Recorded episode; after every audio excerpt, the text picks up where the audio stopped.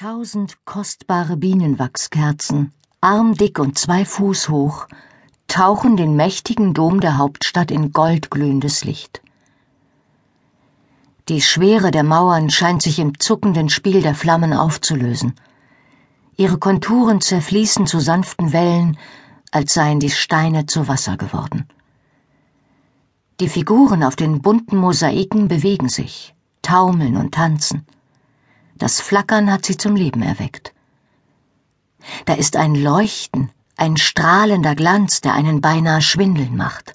So unglaublich hell ist es im Inneren der riesigen Kirche. Die Edelsteine auf dem Bild der Einsiedlerin Rosalia funkeln wie ein Sternenhimmel im Sommer. La Santuzza, wie die Palermitaner ihre Beschützerin liebevoll nennen, wacht mit mildem Lächeln über das Geschehen in ihrer Kirche.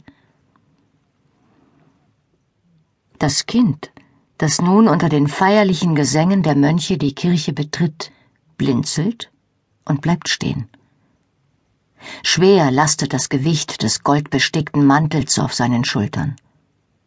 Löwenkrallen aus gelber Seide schlagen sich in seinen Rücken. Allein die silberne Schließe des Tasselbands vor der kindlichen Brust mag bald ein halbes Pfund wiegen.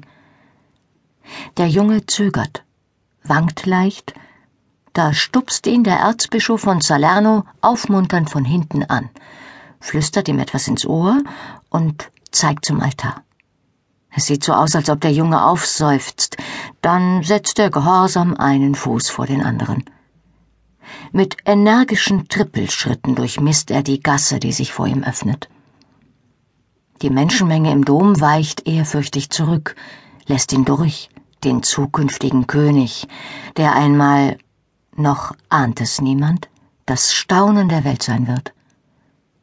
Doch im Augenblick verspürt der Kleine Lust am Spiel. Er tritt absichtlich nur auf die weißen Steine des bunten Kosmatenfußbodens. Dazu muss er ein bisschen im Zickzack gehen wie das Häschen, das ihm seine Mutter zum Willkommen geschenkt hat. Wieder erinnert ihn der Erzbischof von Salerno sanft an seine Pflichten.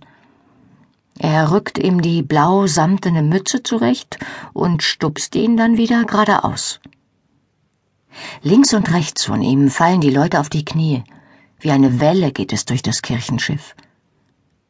Vorne, hoch über dem Altar, entdeckt er den riesigen, goldglänzenden Christos Pantokrator.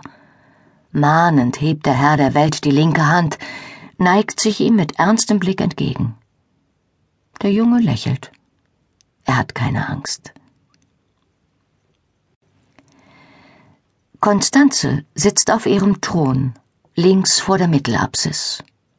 Auf ihrem Haupt die Krone Siziliens. Auf diesen Tag, diesen Augenblick hat sie ihr Leben lang gewartet. Es ist der Tag des vollkommenen Triumphs. Alles, was sie sich je gewünscht hat, ist Wirklichkeit geworden. Da kommt ihr Sohn, ihr einziger Sohn, an dessen Geburt vor dreieinhalb Jahren sie längst selber nicht mehr geglaubt hatte.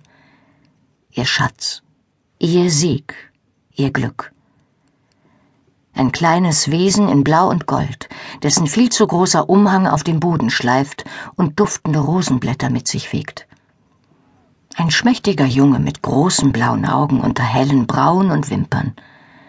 Er kommt nach seinem Großvater, denkt sie.